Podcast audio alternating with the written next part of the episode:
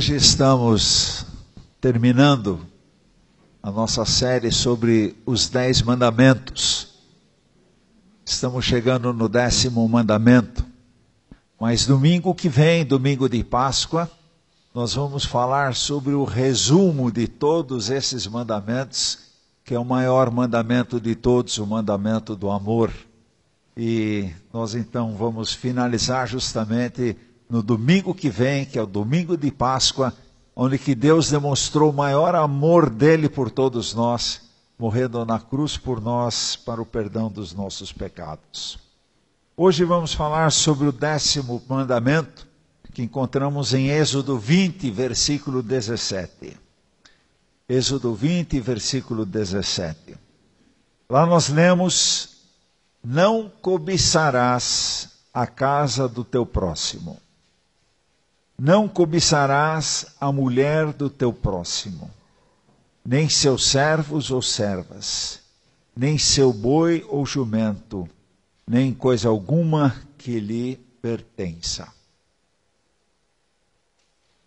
Através de todos os tempos, desde o tempo justamente de Moisés até hoje, sempre de novo encontramos pessoas que estão sujeitas ao descontentamento, ou seja, pessoas que não estão contentes com a situação.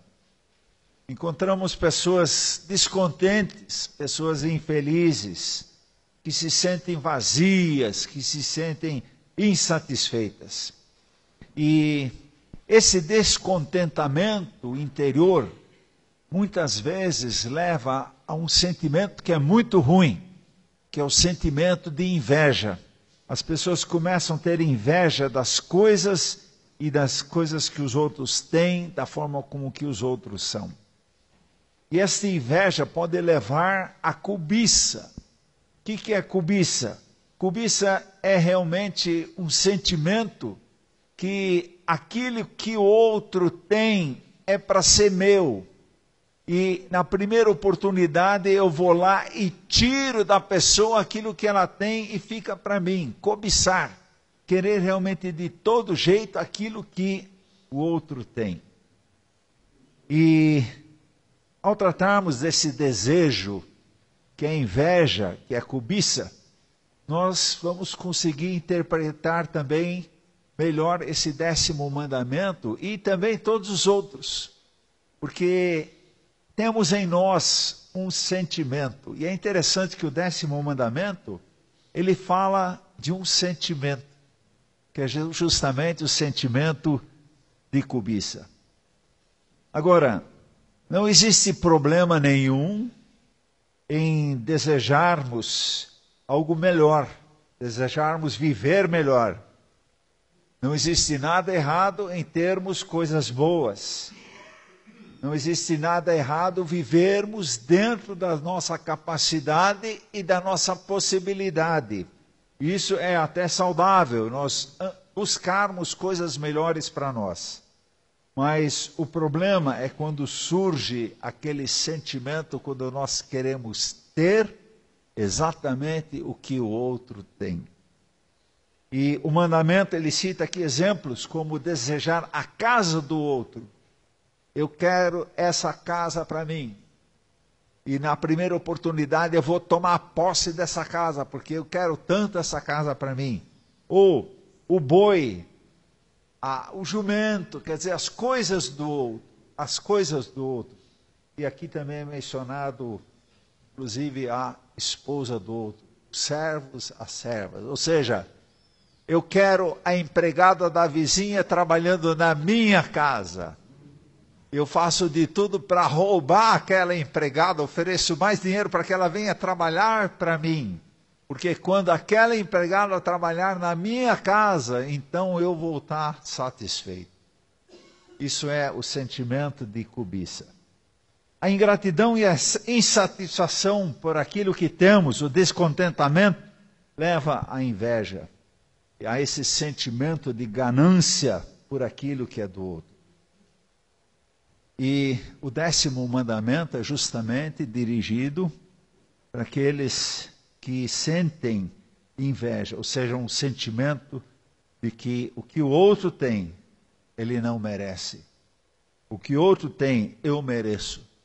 E o que outro tem, assim que possível, eu vou pegar para mim.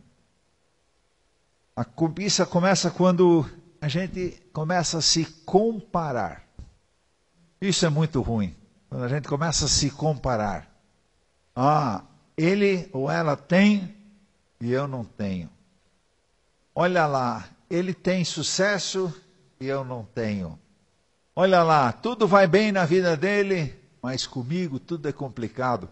E tudo começa quando eu começo a me comparar com os outros. E essa comparação pode redundar em inveja, pode redundar em cobiça. Aliás, a Bíblia, ela relata alguns casos de cobiça. Por exemplo, Esaú, ele queria matar Jacó por causa da cobiça, ele queria de volta a sua primogenitura. E a cobiça levou ele a perseguir seu irmão, ele queria ver o que? Realmente Jacó morto. Por exemplo, José do Egito. José do Egito, ele foi vendido, ainda jovenzinho, 17 anos, foi vendido pelos seus irmãos como escravo aos egípcios. Por quê? Porque eles cobiçavam a posição de José junto ao seu pai. José era o filho querido do seu pai. E por isso eles o odiavam e até o venderam como escravo. E um caso também clássico que é Davi. Davi cobiçou Batseba. Ele queria Batseba quando ele viu aquela mulher se banhando. Ele queria aquela mulher de qualquer jeito para ele. Ele cobiçou Batseba. E para realmente conquistar e levar Batseba para sua casa, ele armou a morte de Urias. Urias, marido de Batseba, foi morto na batalha por causa de uma armação que Davi fez. E é interessante. Davi se arrependeu, chorou amargamente. O filho que tiveram morreu. E a partir desse momento, começa uma fase muito triste, começa uma fase muito complicada na vida e no reinado de Davi por causa dessa cobiça. Cobiça que, aliás, é um sentimento muito perigoso. A cobiça que pode trazer muito dano à vida das pessoas. O Salmo 119, 36 diz: Inclina o meu coração para os teus estatutos e não para a ganância. O salmista diz: Olha, é melhor eu ficar com os estatutos, com a palavra do Senhor, do que deixar a ganância, esse desejo que não tem freio nenhum, tomar conta de mim. E a pergunta que a gente faz: como é que então eu vou tratar a ganância que eu sinto? Como é que vou tratar a cobiça que eu sinto, o desejo profundo pelas coisas do outro, aquele desejo de, de, de qualquer forma, tentar tirar o que é do outro e pegar para mim? O tratamento para a cobiça é o contentamento. Para nós sairmos desse círculo vicioso da cobiça e da inveja, do ódio, o apóstolo Paulo começa a nos ensinar várias coisas sobre o contentamento. O que é contentamento?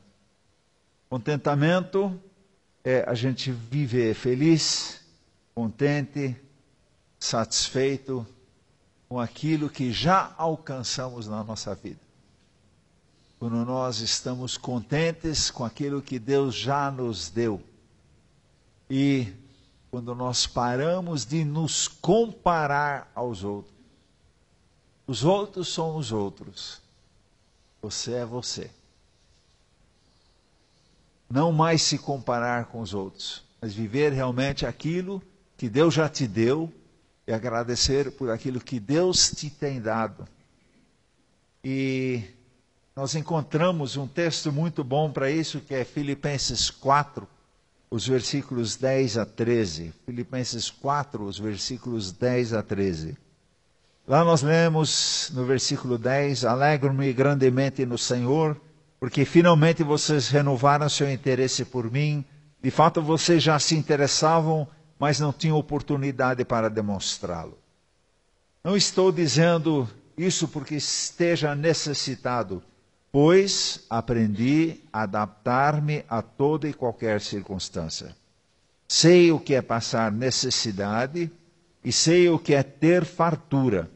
Aprendi o segredo de viver contente em toda e qualquer situação, seja bem alimentado, seja com fome, tendo muito ou passando necessidade. E aqui vem aquele famoso versículo: tudo posso naquele que me fortalece. Como já dissemos, para não desenvolvermos a cobiça, a inveja, o ódio em nosso coração, é importante nós vivermos em contentamento. E para isso, temos que parar de nos comparar aos outros. E Paulo diz aqui: Não estou dizendo isso porque esteja necessitado, pois aprendi a adaptar-me a toda e qualquer circunstância. E aqui é interessante, o apóstolo Paulo, ele escreveu essa epístola aos filipenses com uma forma de profunda gratidão. Porque o apóstolo Paulo estava em Corinto, trabalhando duro. E Corinto, ele, sendo missionário em Corinto, ninguém ajudou ele, ninguém contribuía com, com ele. Ele espontaneamente, com os recursos próprios, ficou evangelizando os coríntios e ninguém o, o ajudou financeiramente nessa situação. E, obviamente, ele entrou em dificuldades. E ele diz aqui: Pois aprendi a adaptar-me a toda e qualquer circunstância. E aqui Paulo dá uma dica, realmente para nós, que é flexibilidade e nós nos adaptarmos às situações. Paulo não era alguém pobre. Paulo vinha de uma fa família de elite, uma família que em Tarsis, em Tarso, eh, recebeu do governo imperial romano o título de cidadãos romanos. Isso era algo muito importante. Receber o título de cidadão romano, romano dava privilégios àquela família. E Paulo era um cidadão romano, ele era de elite, ele era um homem realmente que se destacou na sociedade. Era de uma família certamente abastada, e ele foi educado nas melhores escolas, e por fim ele foi educado aos pés de Gamaliel, o maior professor e mestre no tempo de Jesus, Gamaliel. E ele tinha então todas as condições sociais e financeiras para levar uma vida abundante, uma vida tranquila. Mas Paulo então abre mão de tudo isso para quê? Para ser missionário, para viver em missões. E em Corinto, ele não tinha ninguém sustentando ele, ele com seus recursos próprios, ele então financiava a sua missão. E ele também chegou a, a fazer tendas para subsidiar o seu trabalho missionário. E Paulo então diz aqui, nos revela um segredo: aprendi a adaptar-me a toda e qualquer circunstância. Irmãos, em outras palavras, se as coisas vão bem, amém. Dá para ir para o shopping, dá para fazer uma viagem, Dá para passar as férias num lugar legal, se tudo está bem. E se as coisas não vão bem de repente? Vamos nos adaptar. Ou seja, Paulo aqui está falando em orçamento. Ele aqui ele não entra no cheque especial ou no cartão para continuar com o nível que ele estava. Ele disse: Não, eu sou flexível. Está difícil, eu baixo as despesas. Eu reduzo o que? Meu nível de vida. Eu vivo de acordo com as minhas possibilidades. E aqui vem um segredo. A gente não permitir a cobiça, porque eu estou numa pendura tremenda e o meu vizinho compra carro novo. Mas como ele tem carro novo, eu também tenho que ter, então eu entro o quê? No cartão. No cartão. A gente entra e não sai, né? Entrar é fácil, sair que é. Mas não, Paulo diz aqui: eu sei me adaptar. Eu sei me adaptar. Eu não estou preso, eu não estou preso a isso. Eu vivo de acordo com as circunstâncias. Choveu na horta, amém, alegria. Mas deu seca na horta, vamos nos adaptar. E com isso, cessa a minha cobiça, a minha inveja, o meu querer ser igual. Porque eu sou eu, você é você. Deus me coloca em situações que Ele não colocou em você. Por outro lado, Deus pode colocar você numa situação que não é a situação dos outros, mas nem por isso eu vou ficar descontente, infeliz, reclamando. Paulo diz: Eu sei me adaptar, eu sei me adaptar. Que sabedoria. Vivermos contentes com aquilo que o Senhor nos proporciona, da forma como Ele nos proporciona. Vivermos em contentamento, em gratidão. E Paulo, então, naquela pendura em Corinto, ele recebe uma oferta. Ele recebe uma oferta dos filipenses. Filipenses, uma igreja nova, pequena, mas que reconheceu o trabalho importante do missionário lá no campo. A pequena igreja de Filipos disse: Não, nós vamos ajudar o Paulo na sua necessidade. Eles então enviam essa oferta para Paulo. E Paulo ele agradece muito. Lógico, uma oferta é bem-vinda, principalmente quando a coisa está difícil. Se eu estou no feijão, arroz, de repente vem uma, uma oferta, eu posso ir finalmente na vivenda do camarão lá no shopping. Comercial à parte. Ficar contente com aquilo que o Senhor nos proporciona. Aprendi a adaptar-me em toda e qualquer circunstância. Portanto, Paulo vivia contente, pois procurava adaptar-se às novas circunstâncias da vida.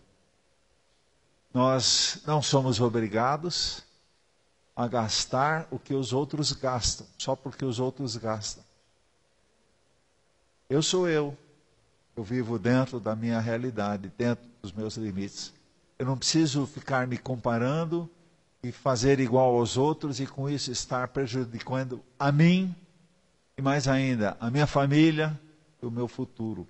Paulo vivia de acordo com as suas circunstâncias. No versículo 12 vemos que sei que é estar necessitado e sei também o que é ter mais do que é preciso. Aprendi o segredo de me sentir contente em todo lugar, em qualquer situação quer esteja alimentado ou com fome, quer que eu tenha muito ou tenha pouco. Então, o que é contentamento? Contentamento é apatia, estou nem aí. Estou com fome, estou nem aí. Me alimentando bem, estou nem aí. Não é apatia. É preguiça. Não se esforçar para melhorar. Contentamento não é preguiça. Nós temos que fazer a nossa parte e, sempre que possível, lutarmos por aquilo que nós precisamos. Mas às vezes as coisas são difíceis. Não é preguiça, nem é indiferença. Não estou nem aí. Está tudo bem ou está tudo ruim? Para mim, não estou nem aí. Não é isso. O nosso contentamento não deve depender de circunstâncias. Nosso contentamento também não deve depender de nos compararmos aos outros de termos o que os outros têm, de sermos o que eles são. Mas o nosso contentamento depende do quê? Do nosso coração. O nosso contentamento depende aqui de dentro. O que sentimos, o que pensamos, o que queremos. Então, estar contente em qualquer situação. Em 2 Coríntios 4, 18, Paulo ainda explica melhor. Não atentando nós nas coisas que se veem, e a cobiça, a inveja vem o quê? Pelos olhos. Moisés nunca queria uma Ferrari, vocês sabiam disso? Nunca, Moisés, ele queria uma Ferrari. Por que, que ele nunca queria uma Ferrari? Porque ele não viu. A cobiça vem pelos olhos, vem pelos olhos. E Paulo diz aqui, não atentando nas coisas que se veem, mas nas que se não vêem. Mas nas coisas que se não vêem. Que é o quê? Coisa lá dentro. Porque as que se veem são temporais. Moisés, ele provavelmente não teria muita habilidade em dirigir a Ferrari. Então, o primeiro poste seria vítima de Moisés. A Ferrari ficou temporariamente com ele, depois acabou. As coisas materiais são temporais, não é verdade? Não é verdade? Eu acho que essa dimensão de nós cobiçarmos as coisas temporais, Paulo diz: olha, tem algo mais importante, que são as coisas que não se veem, são as coisas do coração, porque essas são eternas. Essas são eternas. E os nossos valores transcendem aos valores temporais. Os nossos valores, eles são eternos. É esses valores que queremos cultivar na igreja. São esses valores que realmente vão dar um significado à nossa vida. São esses valores que são eternos, que vão nos acompanhar também na eternidade. E quando Paulo diz que aprendeu a viver em toda e qualquer situação, e ele realmente não está dizendo que ele sempre foi alguém que tinha nada, que era pobre, muito pelo contrário. Aquilo que Paulo realmente passou, ele abriu mão. E ele agradece agora a essa igreja generosa de, de Filipos, que reconheceu a situação dele e ele então agora tem condições de fazer é, trabalho missionário melhor. E aqui vemos um outro, uma outra consequência do contentamento. Quando eu estou contente com aquilo que tenho, eu começo a olhar para o lado também. Começo a perceber que sim, tem pessoas passando necessidade do meu lado. Tem pessoas que estão em dificuldades eu estou mais aberto para ajudar os outros do que quando eu estou cobiçando. Cobiçando é só para mim, é só para mim. Eu quero agora, eu quero o que é dele e, se possível, eu vou tirar dele. É só para mim, mas quando vivemos em contentamento, nós temos essa liberdade de olhar para o outro. E também, assim como a igreja de dos Filipenses, começou a olhar para o outro e lembrar do apóstolo Paulo de, de, de realmente procurar ajudá-lo com esse donativo. Aliás, foi a única igreja que ajudou. Por isso essa carta maravilhosa, é um recibo de gratidão, a carta aos filipenses. E aí podemos ver também hoje em dia esse conceito profundamente enraizado no coração humano eu preciso ter o que outro tem para ser feliz. Eu preciso ter o que outro tem para ser feliz. Isso é um engano. Isso é um grande engano. Eu não preciso ter o, outro, o que o outro tem para ser feliz. Não preciso. E a gente vê a mídia como insiste nesse ponto, né? eu e minha família só seremos felizes se no café da manhã nós passarmos a margarina A no nosso pão. Aí sim que nós vamos ser felizes. E você vê aquela família feliz na TV, aquela família que se ama, que se quer. Por quê? Porque eles passam a margarina A no pão. Que engano. Nos induzindo a quê? Acharmos que se comprarmos aquela margarina A, a nossa família vai ser feliz. Né? Ou aquele banco B, B é por acaso, aquele banco B que insiste conosco em nos oferecer muito dinheiro de empréstimo. Muito dinheiro de empréstimo. Então você vai ganhar muito dinheiro do banco, e aí você vai comprar todas as coisas que você precisa e você vai ser feliz. Engano. A gente pode até emprestar e comprar muitas coisas. Mas anos depois nós estamos ainda indo para o gerente. Ver se a gente consegue parcelar a dívida, né? E entramos. Gente, Isso que a mídia insiste conosco, isso é o mundo que insiste conosco. E Paulo está dizendo outra coisa, já dizendo: olha, é para a gente viver contente. Não preguiçoso, não é, nem aí com as coisas. Não, é importante nós procurarmos o melhor para nós, dentro do nosso potencial, dentro da nossa capacidade, e então sermos felizes. E então sermos felizes. Eu não preciso ter o que os outros têm. Eu não preciso ter realmente andar na última moda, andar na última onda, vestir o que os outros vestem. Eu não sou obrigado a me afundar em dívidas só para ter o que os outros têm. E sempre isso é efêmero, isso é temporário. A moda muda o tempo todo. É importante a gente realmente estar contente com aquilo que Deus nos tem.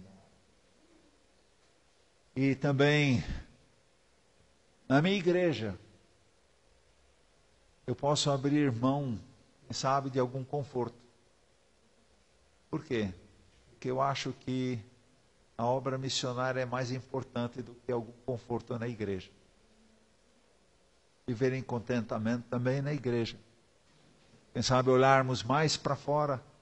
E sim, quando é possível, fazemos reforma. E nós estamos muito gratos a Deus por tudo aquilo que conseguimos esses últimos tempos reformar, ajustar na igreja. Mas, às vezes, a gente abre mão de algum conforto que os missionários têm preferência. A visão realmente estarmos contentes como estamos. Outro fator importante que nos desgasta muito. Nós achamos que para sermos felizes e contentes, satisfeitos, todos precisam gostar de mim. Todos precisam gostar de mim. Quando todos gostarem de mim, aí sim eu vou ser uma pessoa feliz. E quanto tempo nós investimos em procurar a aprovação dos outros? Eu quero a aprovação de todo mundo, porque aí eu estou bem na fita e todo mundo gosta de mim. E temos medo de fazer qualquer coisa que eventualmente venha a desagradar a alguém. E achamos que sempre precisamos que os outros nos aprovem. Jesus não teve a aprovação de todo mundo. Ele não teve. E muitas vezes não tinha aprovação nem dos seus próprios discípulos. Os discípulos disseram, mestre, assim não dá. Agora Jesus teve que dizer, olha, é, vocês também querem me deixar? Aí Pedro disse: Não, só o Senhor tem palavras de vida eterna. Mas Jesus não foi aprovado por todos. E como é importante que a gente não viva preocupado com a aprovação dos outros, mas que a gente vive, viva realmente preocupado com a aprovação do Senhor Jesus nos nossos atos. Isso que é importante o nosso procedimento e a nossa aprovação seja em primeiro lugar do Senhor. O Senhor nos aprovando. Porque não vamos ter a aprovação de todo mundo. E muitos gastam muito dinheiro nisso para procurar a aprovação, a fama ou a conquista. Mas não, que nos interessa? Que o Senhor nos aprove naquilo que fazemos, porque aquilo que fazemos e da forma como agimos, como somos, nós queremos, em primeiro lugar, agradar a Deus e não as pessoas. Agradar a Deus. Isso nos dá paz, isso nos dá contentamento. 1 Tessalonicenses 2,4 diz: pelo contrário, sempre falamos como Deus quer que falemos, porque Ele nos aprovou e nos deu tarefa de anunciar o Evangelho. Não queremos agradar as pessoas, mas a Deus que põe à prova as nossas intenções. Queremos sim agradar a Deus em primeiro lugar. E certamente agradando a Deus, não vamos agradar a muitas pessoas. Mas o que interessa realmente é agradarmos a Deus. Outro engano é: tendo mais, serei mais feliz. Não é verdade? Tendo mais, serei mais feliz. Certo jogador de certo time de futebol, aqui em São Paulo, ele numa entrevista, ele disse o seguinte: Eu estou muito triste com a diretoria do meu time, porque só estou ganhando 100 mil reais por mês. Estou muito triste porque só estou ganhando 100 mil reais por mês. Eu fui uma vez a um retiro de homens e lá um irmão me procurou, um jovem empresário, e ele era bem sucedido. E ele disse, assim, disse o seguinte para mim: Pastor Klaus, eu ainda não contribuo com missões. Por quê? Porque, em primeiro lugar, eu tenho que ficar rico. E quando ficar rico, aí eu vou contribuir com missões. Interessante, com Deus não é assim. Deus pega a viúva da a, oferta da viúva pobre, diz, está vendo? Isso que importa.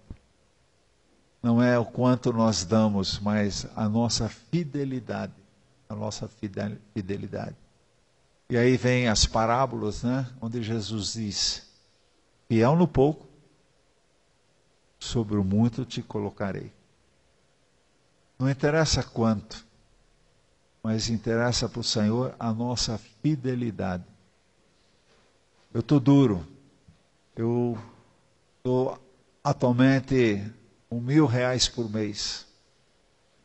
Mas sabe aquele irmão, aquela irmã que dá cem reais para o Senhor e vive com novecentos?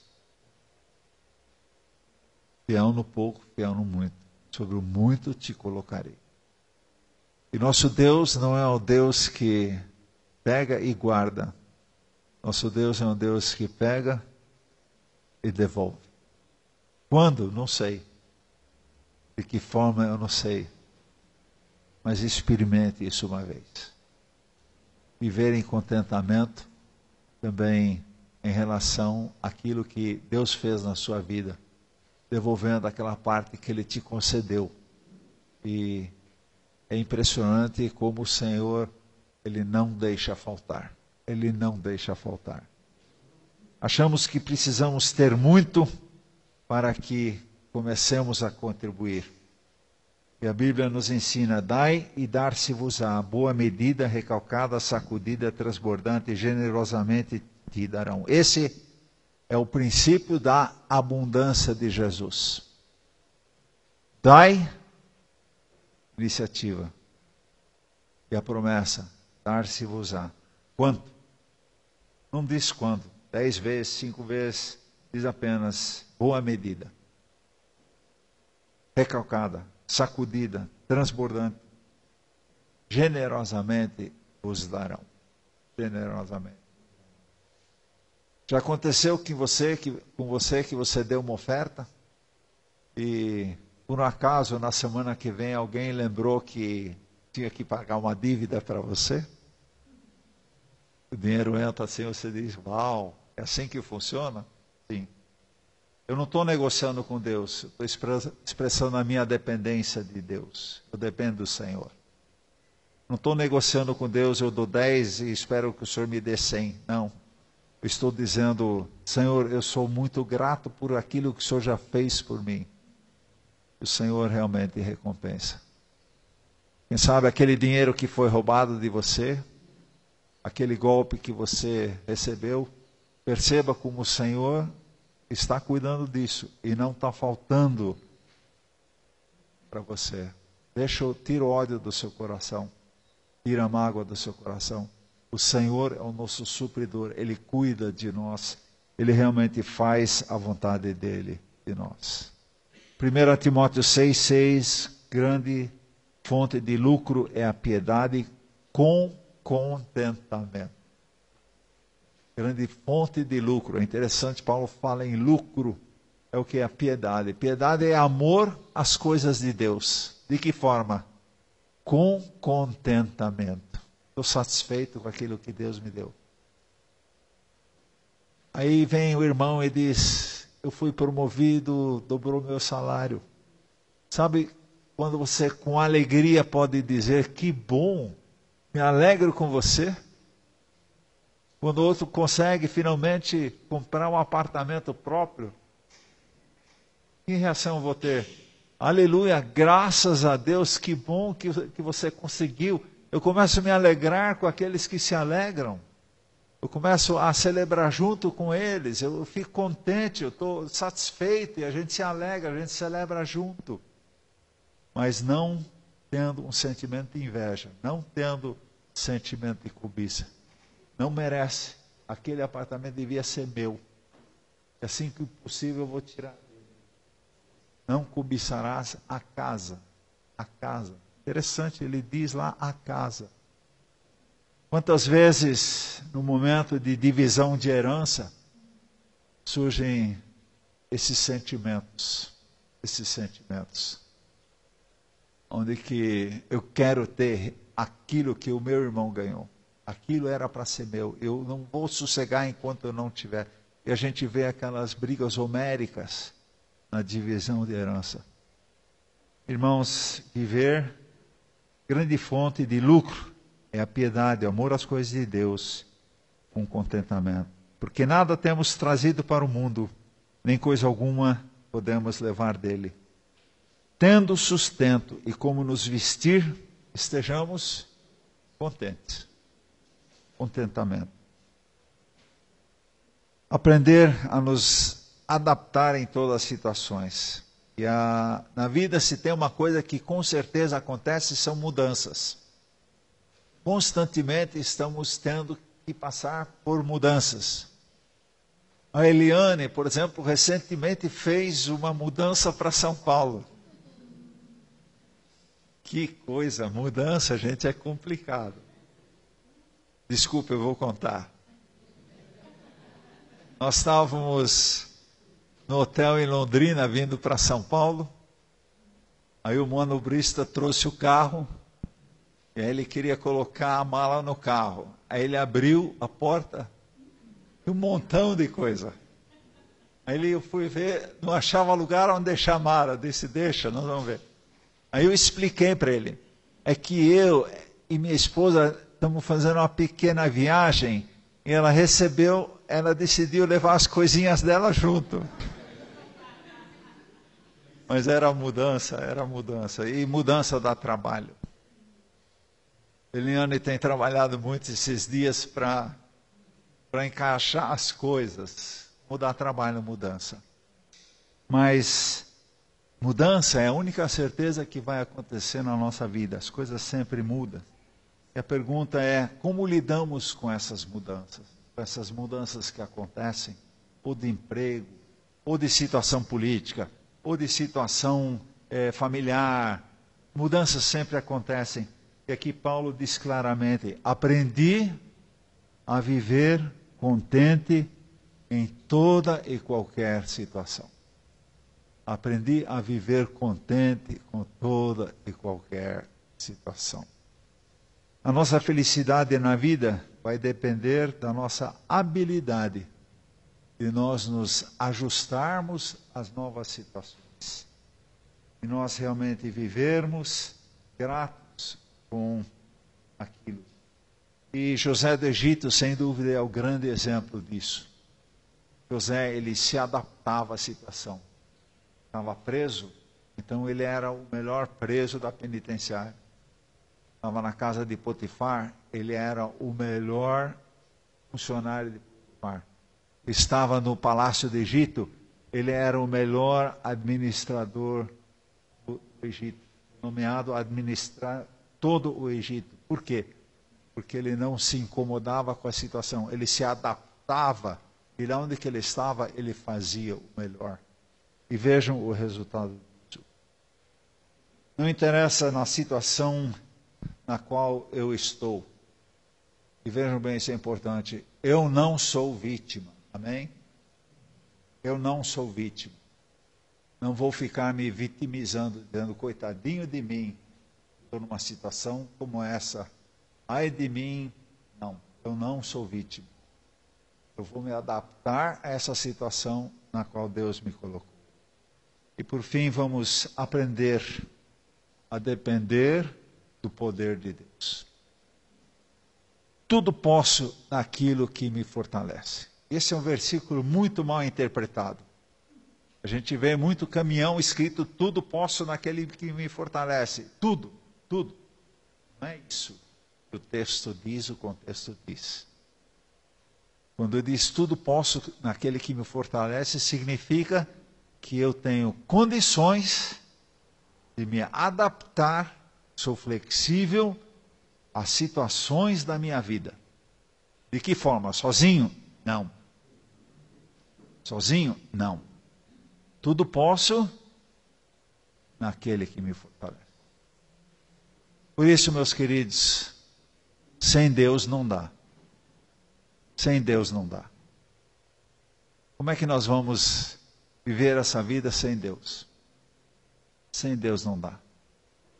É que Jesus realmente ele permite através de Jesus, da fé em Jesus, que tenhamos essa base sólida, essa condição de vivermos uma vida em contentamento. É por Deus, não é por nós. É por Deus. E se você ainda não entregou sua vida para o Senhor, faça isso quanto antes, para experimentar essa vida de contentamento. Não de apatia, não de preguiça, mas uma vida de contentamento, onde que eu não dependo da opinião dos outros. Com a força que Cristo me dá, posso enfrentar toda e qualquer situação. Amém? Vamos ficar em pé e vamos orar.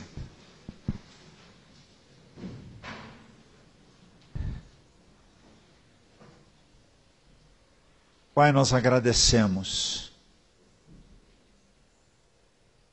porque do Senhor